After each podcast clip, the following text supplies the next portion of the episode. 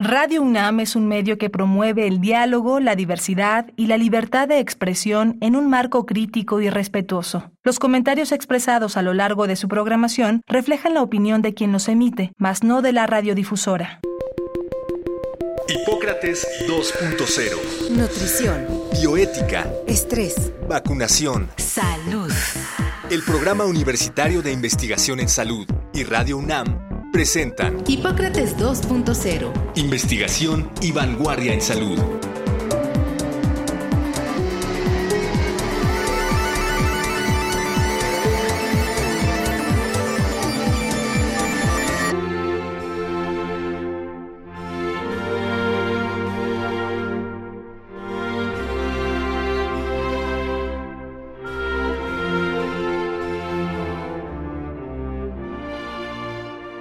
Hola, ¿qué tal? Bienvenidos a Hipócrates 2.0. Yo soy Mauricio Rodríguez. Como cada semana les doy la más cordial bienvenida. Muchísimas gracias por estarnos acompañando aquí en Radio UNAM. En el programa de hoy vamos a hablar sobre las bacterias, la evolución de las bacterias y la resistencia antimicrobiana. Hemos puesto este tema sobre la mesa eh, en varias ocasiones recientemente.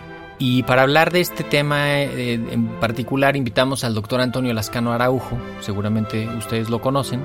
Él es biólogo y doctor en ciencias, especialista en el estudio del origen y la evolución temprana de la vida. Es profesor titular de tiempo completo, investigador en la Facultad de Ciencias de nuestra universidad y profesor invitado de varias universidades y centros de investigación eh, en, en varios países. Su producción científica incluye más de 200 trabajos publicados en revistas arbitradas, libros y capítulos de libros y una muy relevante labor de divulgación científica. Eh, ha recibido importantes premios como el Universidad Nacional en 2007, el Charles Darwin Distinguished Scientist en 2013 y tres doctorados honoris causa. Es miembro del Sistema Nacional de Investigadores y del Colegio Nacional y pues muy generosamente aceptó nuestra invitación para platicar sobre la evolución de las bacterias y la resistencia antimicrobiana Primero que nada, doctor Lascano, bienvenido a Hipócrates 2.0. Eso es un honor que nos esté No, muchísimas gracias. Al contrario, el honor y el placer es para, son para mí. Muchas gracias. ¿Podríamos poner en dimensión un poco las bacterias fueron los primeros seres vivos en, en, aparecer en la Tierra, no sé si hace 3.500 millones de años, y desde entonces han hecho todo para diversificarse y sobrevivir, y aquí siguen y aquí seguirán, ¿no? Este, Creo que ese es, un punto de partida que las bacterias nos anteceden muchísimo y nos van a trascender. Existen, según algunos reportes, más de 30.000 especies de bacterias y participan en incontables procesos biológicos, ¿no? En, en, en, muchos hábitats, en el suelo, en el agua, en la microbiota, en plantas, en animales. Y menos de 1% son patógenas para el ser humano. Eh, creo que con esto, con esta idea nos, nos podemos eh, pues poner cuando menos el, el marco de referencia de, de, qué hablamos cuando hablamos de las bacterias. Sí, como no, este es un resumen muy bueno. Yo agregaría que el, quienes transformaron el planeta y lo hicieron un sitio único en el sistema solar, y esto habla precisamente de lo que pueden hacer los procariontes, que incluye bacterias y un tipo de microorganismos que tampoco tienen núcleo, que son peculiares, ahora sabemos que muy abundantes, las que llamamos arqueas, en realidad fueron las que cambiaron el planeta, haciéndolo de un planeta sin oxígeno libre a un planeta con una atmósfera única en el sistema solar. Y una vez que tenemos ese tipo de atmósfera, lo que vamos a tener nosotros son distintos procesos de oxidación, el fierro se deposita, cambia el pH de los océanos, eh, se modifican la formación de distintos minerales y desde hace yo que sé, unos 3.500, 3.600 millones de años a la fecha, las bacterias, los procariontes siguen cambiando. El problema es que no las vemos y como no las vemos, las hemos ignorado. Sí. Y luego en el siglo XIX empezaron a, a, tener muy mala fama con el desarrollo de la teoría microbiana, que fue un avance espectacular, absolutamente espectacular. Pero cuando, por ejemplo, le decimos a eh, una niña de seis años, lávate las manos después de ir al baño, o a un niño de la misma edad, lávate los dientes después de comer, en realidad lo que estamos haciendo es decirle eh, implícitamente las bacterias son organismos que pueden hacer daño, pero sin las bacterias ni ese niño, ni la niña, ni nosotros, ni nadie estaríamos aquí.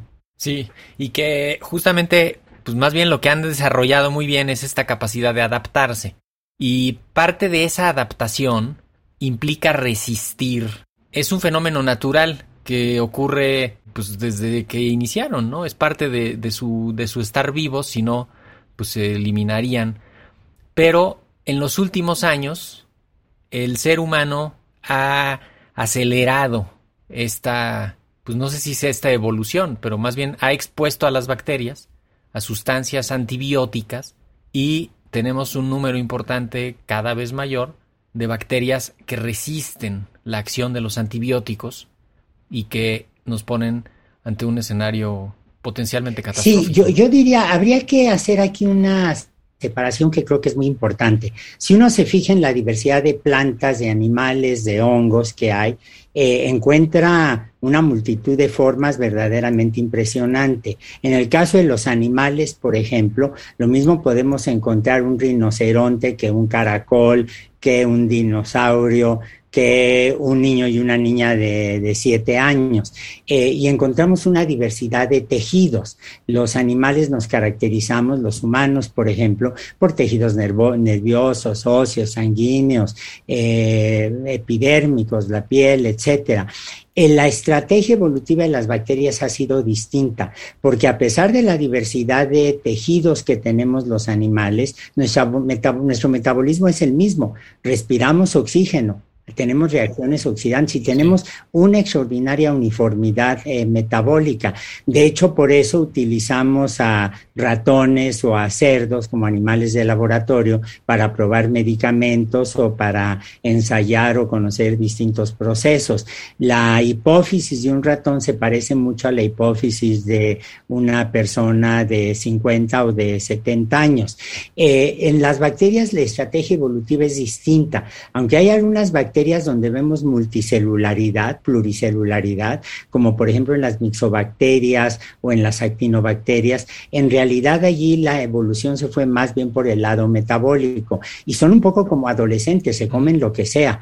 Eh, son, son verdaderamente impresionantes. Estamos acostumbrados a hablar, por ejemplo, de Escherichia coli o de unas cuantas bacterias que son los modelos que trabajamos en el laboratorio, pero la verdad es que no tenemos ni la más remota idea de la diversidad bacteriana. Y en esa diversidad bacteriana, evidentemente, lo que vemos atrás es el proceso de diversificación y de evolución. Ahora, eh, lo que usted ha mencionado es muy importante porque en realidad los antibióticos eh, que descubrimos casi de una manera accidental eh, son sustancias que cuando se usan por primera vez por los humanos fueron eh, encontradas como inhibidoras del crecimiento de bacterias. Y hoy en día pensamos que los antibióticos son una suerte de mecanismo de regulación ecológica entre especies, entre poblaciones que están interaccionando. Es decir, eh, los antibióticos pueden servir para que un hongo controle eh, el espacio, eh, no en el sentido volitivo, no lo quiere hacer así, pero la producción de los antibióticos o de los venenos pueden servir para que establezca una relación de equilibrio entre las poblaciones del hongo con las distintas bacterias. Cuando Fleming descubre la penicilina, en realidad lo que hace es eh, darse cuenta que hay todo un mundo en donde eh, las bacterias pueden proveer eh, un mecanismo de defensa contra las infecciones de otras bacterias o de hongos contra bacterias. En un momento en que teníamos la guerra mundial, la Segunda Guerra Mundial, que la gente moría eh, por las infecciones de las heridas, en un momento en el que, por ejemplo, la sífilis, la gonorrea causaban estragos brutales entre los soldados que eh, pues, estaban en campaña, que iban a distintos lugares, en un momento en el que no teníamos todavía unos buenos servicios de eh, potabilización del agua Entonces, todo eso causaba daños brutales. Ahora, para de una vez decirlo, este, las estadísticas son aterradoras. El uso y abuso de los antibióticos hace prever que para por ahí del año 2050, en 30 años, no más, en 30 años, prácticamente ningún antibiótico de los que conocemos ahora va a estar sirviéndonos. Eh, quizá el, el, uso más grave es cuando se han usado para la agroindustria.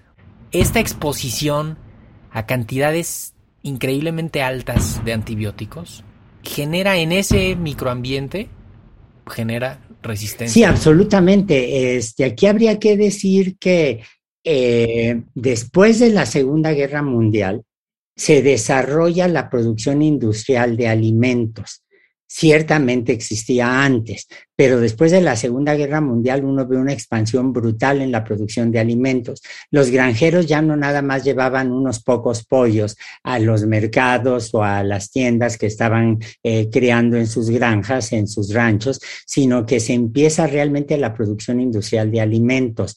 Eh, y esto es cierto no solo para los alimentos de origen animal, sino también vegetal. El resultado es que los eh, productores de, digamos, de ganado, los productores agropecuarios, les surgía tener este, más gallinas eh, y más gordas, les surgía tener eh, vacas más gordas y se dio un descubrimiento realmente accidental en unos laboratorios cercanos a Nueva York, los Leatherley, en donde trabajaron dos investigadores contratados por, por esos laboratorios, que eran Tom Thomas Jukes y eh, Robert Stockstad.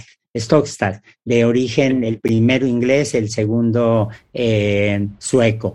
Y eh, se dieron cuenta que al darle antibióticos a los pollos crecían rápidamente, se percataron la gente de la zona que los antibióticos que se escapaban de los de los laboratorios a los arroyos hacían engordar las truchas. Y hay anécdotas que a mí me han contado de, por ejemplo, Tom Jukes recorriendo el basurero de el basurero de, de, los laboratorios para recoger la cloratetraciclina, que valía su peso en oro, la vendían o la regalaban de una manera brutal. Hay discursos fascinantes de los senadores republicanos, demócratas, que exigían que se les dieran a sus eh, seguidores, este, eran votos, que les dieran los antibióticos. Y bueno, la verdad de las cosas es que no sabemos del todo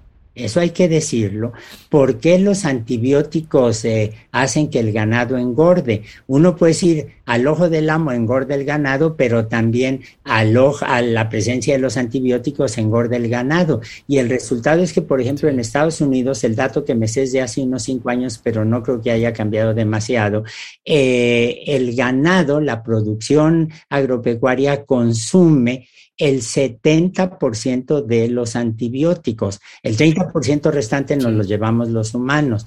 Eh, a eso hay que agregar que durante muchos años, durante mucho tiempo, eh, uno podía comprar los antibióticos sin receta y el resultado fue eh, evidentemente la reacción de las bacterias. Ahí sí las arqueas intervienen menos, pero la reacción de las bacterias adaptándose muy rápidamente con un mecanismo que es se encuentra en todos los grupos biológicos, pero las bacterias son las que lo dominan, que es el transporte horizontal de genes. Uno puede ver un, yo que sé, un camello y una, y una palmera y pensar que están totalmente separados evolutivamente, taxonómicamente, y es cierto. Bueno, entre las bacterias, las barreras taxonómicas son muy fácilmente perturbadas por los genes que viajan a bordo de virus, en plásmidos o, por ejemplo, cuando dos bacterias se juntan una con otra, desarrollan un pilo, lo que se llama un pilo, un pelo, el nombre que usamos pili, usamos el nombre en latín,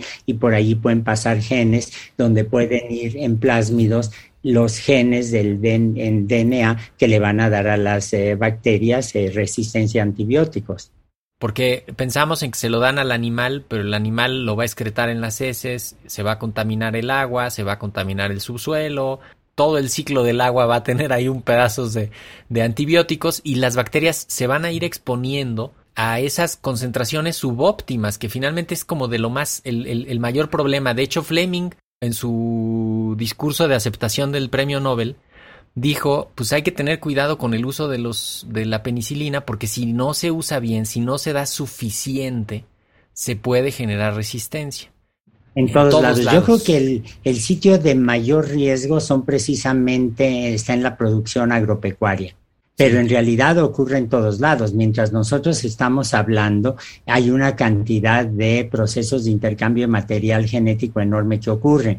Lynn Margulis, que era una científica destacadísima, una amiga, una colega, una profesora eh, que quiso mucho a México, eh, decía que cuando uno se asoma por un microscopio a ver un cultivo de bacterias, lo que no se da cuenta es que está viendo una orgía desenfrenada de genes que están dando, eh, que están precisamente proveyendo esa resistencia. Y ese intercambio de genes es lo que ahora el nombre se utiliza un poco menos, pero es el fenómeno de la parasexualidad. Es el equivalente a una forma de sexualidad distinta que se desarrolla en el mundo procarionte. Digamos, ¿cuáles son los riesgos de esta, no sé si es correcto llamarle evolución acelerada de las, de las bacterias? Porque ciertamente el riesgo es simplemente la resistencia. No, no corremos algún riesgo así también de patógenos emergentes, nuevos, que de pronto nos vayan a sorprender porque ni siquiera los conocíamos. Más que la característica de resistencia, ¿alguna otra cosa? ¿Alguna otra característica? Para causar No, esa es una pregunta muy interesante y la respuesta es no. Nunca hemos visto, por ejemplo, eh, en, cuando hemos tenido desafortunadamente en el pasado explosiones nucleares, no hemos visto que aparezca una bacteria totalmente monstruosa que empiece a convertirse en una mancha que devora a los humanos. No, cuando tenemos mutantes, eso tampoco ocurre. Eh, en realidad, el riesgo mayor es precisamente la resistencia a los antibióticos. Eh, ahora, Estamos hablando aquí del transporte horizontal de eh, los genes que otorgan resistencia a los antibióticos, ya sea porque la bacteria una vez que los adquiere, la receptora, pues desarrolla una manera para hidrolizarlos o para proteger el posoma o evita eh, desarrollar mecanismos moleculares para evitar que lleguen al blanco, etcétera. Eh, y esto se transmite horizontalmente rápidamente. Y dejen, déjame aquí poner un ejemplo que creo que es útil. ¿Qué quiere decir transporte horizontal? Bueno, por ejemplo, eh, en México hablamos español, pero por ejemplo, si vamos al norte de México, la gente está cambiando el español, lo está evolucionando. Dices, mopea el porche este, para serapear la mesa. Diciendo allí, limpia, pues el, yo qué sé, el porche, ¿no? Como le dicen eh, allá, para poner la mesa, set, up la mesa, ¿no? Eh, yo creo que ahí es fascinante porque estamos atestiguando el cambio de la lengua, la evolución de las lenguas, que es lo que pasa con todos los idiomas. Bueno, eh, hay zonas en donde el abuso de antibióticos permite que esos, ese, esa evolución bacteriana se dé más rápidamente. Terapia intensiva. Las terapias intensivas de todos los hospitales son de los sitios en donde la cantidad de genes que están brincando de una especie a otra es enorme. En un caso estamos hablando del brinco de palabras del inglés al español y hay otras palabras que han brincado. Pizza, por ejemplo, ¿no? Los mexicanos ya decimos como lo más normal del mundo, ve y cómprate una pizza y en realidad ahí ya incorporamos la palabra al español sin ninguna dificultad. Las bacterias hacen lo mismo con los genes y las bacterias a una escala de tiempo que puede ser cortísima, ¿eh? hay reportes de resistencia en 20 minutos en terapia intensiva para resistencia a antibióticos o pueden ser escalas de tiempo que van más allá de la experiencia humana y en la vida cotidiana, ¿no? Porque sí podemos regresar a, una situación crítica en la que haya ciertas eh, infecciones, algunos contextos clínicos donde no haya herramientas. O sea, los logros de la medicina moderna se basan en los antibióticos para mantener a raya las infecciones. O sea, trasplantes, inmunosupresión, cirugías. Este, bueno, y ahí hay que decir algo que es muy importante. Si a uno le tiene que exigir, tiene que educar, nos tenemos que educar todos en el uso correcto de los antibióticos. Por ejemplo, ya cuando tiene uno un catarro, o dolor en la garganta, pues no se recomiendan antibióticos porque probablemente van a ser inútiles, pero también como sociedad y como gobierno se tiene que exigir una mayor responsabilidad a las grandes compañías farmacéuticas. Las compañías farmacéuticas han estado venturosamente orientadas hacia la producción de vacunas, de antivirales en estos dos últimos años, pero yo tengo presente lo que Ada Jonath, una colega muy querida, una amiga del laboratorio, una amiga personal, que recibió el premio Nobel en el 2009 por su trabajo sobre el ribosoma, que es el sitio donde se sintetizan las proteínas. Eh, ella eh, siempre dice cómo eh, han desarrollado antibióticos que afectan los ribosomas, que inhiben la producción de, eh, de, proteínas en bacterias que serían de otra manera resistentes y la resistencia que hay, no de las bacterias, sino de los laboratorios a invertir en este tipo nuevo de antibióticos. Yo creo que ahí la solución es un poco como con la Wellcome Foundation en Inglaterra o con eh, inversiones mixtas como la las ve uno en Francia o en Alemania, en donde los sitios de investigación eh, públicos trabajan asociados con la, eh, con la industria para desarrollar, estimular, que es lo que les interesa a la industria, ganar dinero, estimular el desarrollo económico, el desarrollo de fuerzas productivas y al mismo tiempo estar buscando alternativas, porque como siempre ocurre, lo que puede suceder es que quienes sean las víctimas primarias de la falta de antibióticos eficaces sean los sectores más desprotegidos de la sociedad. el desarrollo farmacéutico se ha enfocado en los últimos 20 años en los antioncológicos, en los este, para las enfermedades autoinmunes, pero muy poco para antibióticos y, debería ser parte de, la, de una agenda estratégica nacional en la que haya internacional, ¿eh?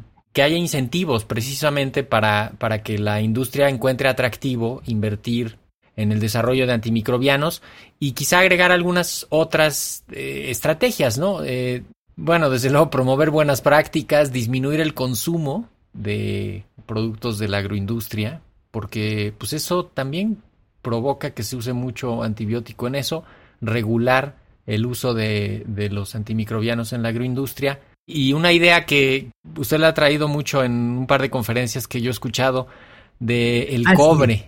Podríamos también echar mano del cobre en algunos puntos específicos y sí estratégicos para romper. Alguna vez las, los picaportes de las puertas eran de cobre para que estuvieran limpios, este, podríamos regresar a los, las orillas de las mesas. No, yo, creo que los hospitales tienen que enseñar el cobre.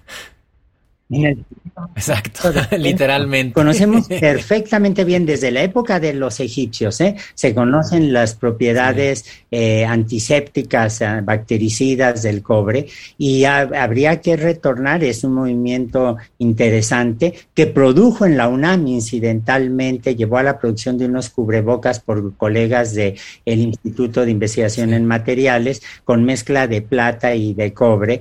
Eh, que tienen un efecto en contra de las membranas, en este caso del SARS-CoV-2, eh, y yo creo que los hospitales deberían enseñar el cobre.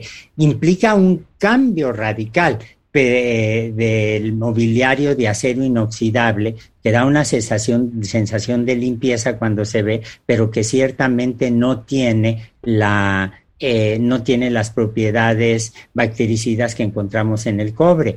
Eh, esto haría que la economía de algunas zonas, Chile, por ejemplo, eh, Afganistán, se fuera para arriba, pero sobre todo contendría mucho a, los, a las bacterias. Ahora, yo sí creo que además de las bacterias hay que tener presente un problema adicional, que son los hongos. los hongos pueden ser patógenos, estamos acostumbrados a los champiñones, pero pensemos en cándida y hay resistencia perfectamente documentada de eh, cándidas que son eh, patógenos y hay que recordar que no tenemos vacunas contra los hongos. Sí, y de, hecho los, los, virus también se pueden hacer resistentes a los antivirales. O sea, es un fenómeno, es un fenómeno que, que nos está acechando. Este, también como el tiempo nos está acechando, tenemos que cerrar esta conversación. ¿Con qué, con qué idea se quiere despedir, doctor Antonio bueno, Con el hecho de que no pensemos en la naturaleza como un ambiente en donde estamos luchando codo a codo eh, con los hongos para que maten a las bacterias, que no pensemos, que evitemos los, los ejemplos antropocéntricos de una guerra, de una lucha sin cuartel. No, simplemente darnos cuenta que lo que estamos atestiguando son los efectos de la selección, la evolución biológica, en este caso eh, afectándonos directamente. Y yo creo que si recuperamos ahora que se ve una cierta esperanza de que se atenúe la, eh, la pandemia de SARS-CoV-2. Si recuperamos esas medidas muy inteligentes de control de antibióticos, de manejo inteligente, si desarrollamos e imponemos reglas en la producción agropecuaria, si nos cuidamos de no contaminar las aguas con los antibióticos que van a dar a ellas finalmente, yo creo que podemos, paralelamente al impulso de investigación científica en la búsqueda de nuevos antibióticos o nuevas estrategias como el cobre, yo creo que podemos este, vislumbrar un mejor panorama. Perfecto. Pues con esa idea nos vamos. Prevenir infecciones, promover buenas prácticas y asumir que esto es un continuo, que no se va a detener, sino que tenemos más bien también que nosotros adaptarnos y, seguir avanzando con este fenómeno que, que ahí va a estar y nos va seguramente nos va a trascender. Buenísimo, pues muchísimas gracias por haber estado en Hipócrates 2.0, doctor Antonio Lascano, profesor investigador de la Facultad de Ciencias de nuestra universidad. Encantado, que tengan buenas tardes todos. Pues con estas ideas nos vamos, esperamos que les hayamos generado inquietud y asombro, eh, seguramente con el doctor Antonio Lascano siempre hay, hay asombro y hay, hay gusto por el saber. Eh, esperamos que les haya gustado el programa y que nos acompañen la próxima semana con, un programa más aquí en Hipócrates 2.0. Yo soy Mauricio Rodríguez y quédense en sintonía de Radio UNAM. Hasta la próxima. Muchísimas gracias por su atención.